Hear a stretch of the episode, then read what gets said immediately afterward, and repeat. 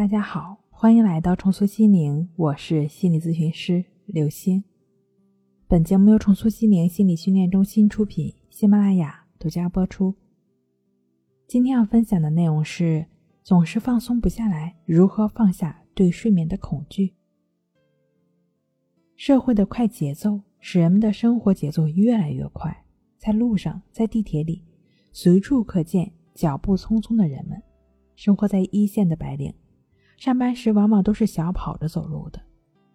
人际社交平台的普及和使用，千里之外的陌生人可以随时成为好朋友，随时聊天。视频软件更是让沟通三百六十度无死角。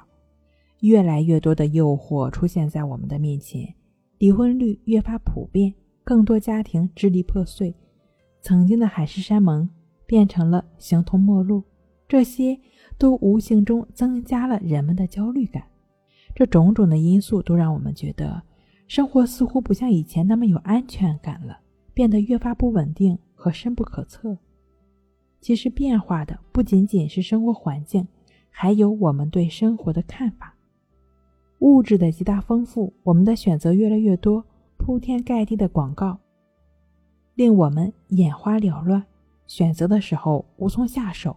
很多人呢，由此患上了选择强迫，纠结到最后，无论选了哪个，好像最后都会后悔。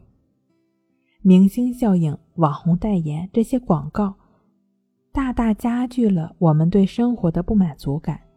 越是陷入浩瀚的消费网络，越发的感到迷茫和孤独，这些都让我们感觉到焦虑不安。因为我们不知道自己做出的选择是否正确，也不知道自己买的东西是否是贵了。我们追求美，追求成功，害怕吃亏，害怕上当，害怕买到的东西降价，更害怕没买到手的东西会涨价。焦虑如影随形，从未停止过。当然，适当的焦虑可以增强我们前进的动力，还能帮助我们及时止损。但过度的。一直纠结在某个点上，无法释怀，甚至因为不断的纠缠，增加了焦虑的砝码，产生没有什么明确对象，莫名的恐惧感。这种恐惧感不仅会表现在你白天日常的生活中，还会在晚上的睡眠中悄然的出现。遭受失眠痛苦的朋友非常能够了解，失眠不可怕，可怕的是害怕失眠。是对睡眠的恐惧。事实上，我们首先需要在头脑层面对睡眠有正确的认识，不需要被睡眠剥夺论拉进死胡同。少睡一两个小时，甚至两三个小时都没有关系。即便整夜都没怎么睡好，也不要把睡觉当成负担。那种只有睡个好觉才能生活得更好，才能更有精力工作的想法，都是你聪明的大脑。制造出来的研究发现，失眠者的实际表现与正常睡眠的人并无差异，而那些自称晚上没睡好的，第二天头昏脑胀的，往往是晚上睡觉的时候都在忙着跟睡眠做斗争的人，强迫自己入睡的人。是的，无论如何，请你先做几次深呼吸，然后给自己积极的暗示。告诉你身体里那个着急睡着的小人儿，我一定能睡着，我一定能睡好，我一会儿就睡着了。或者，你也可以给自己下一味猛药，我什么都可以不要，包括睡眠。